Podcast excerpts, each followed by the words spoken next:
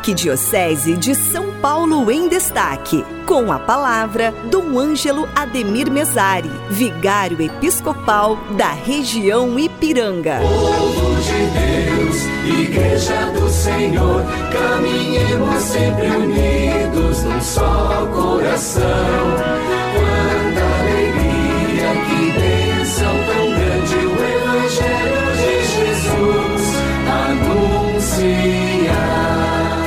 tarde a todos, saúdo na paz de nosso Senhor Jesus Cristo. Seja um dia abençoado, cheio de paz, de amor e de esperança.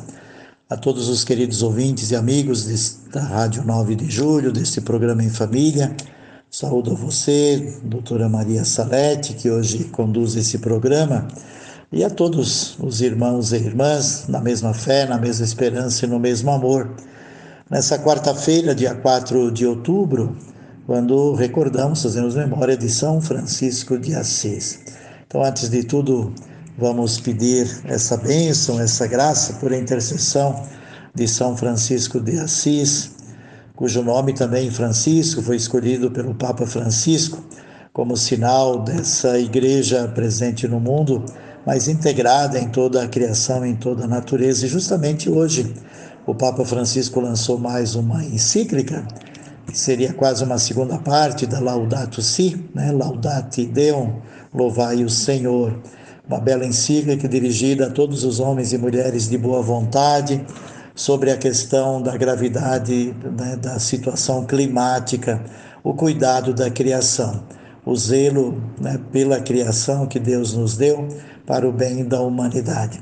Então, hoje, pela intercessão de São Francisco, Queremos acolher de coração essa encíclica que convida a todos, a humanidade inteira, a pensar o seu modo de vida e a sua integração com a criação, dando-se cada vez mais conta né, dessa gravidade da situação do clima, onde toda a humanidade, os povos, cada pessoa pessoalmente, cada comunidade, cada família, cada sociedade, os governos, as instituições somos responsáveis Louvai ao Senhor, laudate Deus, louvai a Deus por todos os bens e graças que Ele nos concedeu.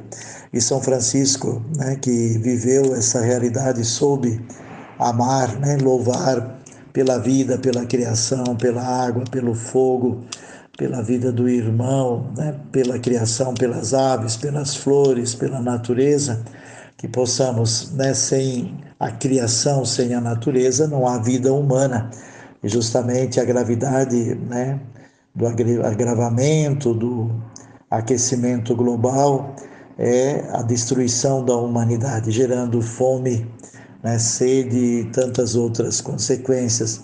Então, nesse dia 4, pensamos a intercessão de São Francisco de Assis e pensamos também né, que a humanidade, a começar de nós mesmos, com as pequenas coisas de cuidado com o que temos, com a natureza, com os animais, com as flores, com as aves, mas da natureza faz parte a vida humana, então o cuidado com o bem maior que é a pessoa.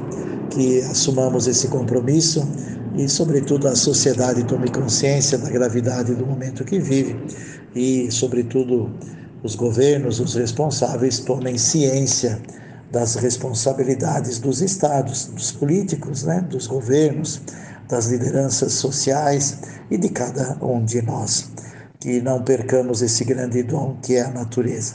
Eu quero aproveitar o dia de hoje, né? Estamos no mês de outubro, mês das missões, estamos também no terceiro ano vocacional. Então, nesse programa em família, quero reforçar o convite para o Congresso Vocacional Arquidiocesano que estaremos realizando no próximo sábado, dia 7 de outubro, das 8 horas às 17 horas.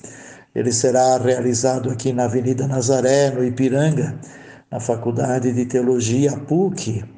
Estaremos reunidos aqui então todos os envolvidos diretamente ou indiretamente na pastoral vocacional, nesse serviço de animação vocacional. Por isso, padres, religiosos e religiosas, consagrados e consagradas, leigos, né, sobretudo da pastoral familiar, da liturgia, da catequese, da pastoral da juventude e jovens.